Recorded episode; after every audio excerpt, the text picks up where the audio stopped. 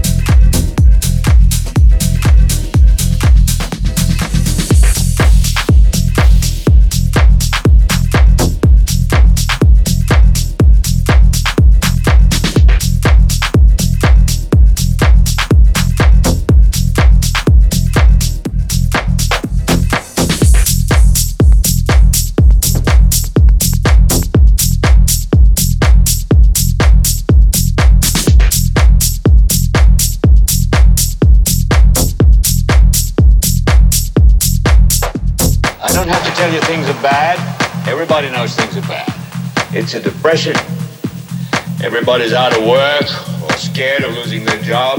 A dollar buys a nickel's worth. Banks are going bust. Shopkeepers keep a gun under the counter. Punks are running wild in the street because nobody anywhere seems to know what to do, and there's no end to it. We know the air is unfit to breathe, and our food is unfit to eat sit watching our TVs while some local newscaster tells us that today we had 15 homicides and 63 violent crimes, as if that's the way it's supposed to be. We know things are bad, worse than bad. They're crazy. It's like everything everywhere is going crazy, so we don't go out anymore. We sit in the house and slowly the world we're living in is getting smaller and all we say is please at least leave us alone in our living room. Let me have my toaster and my TV and my steel belted radials and I won't say anything. Just leave us alone. Well, I'm not going to leave you alone. I want to get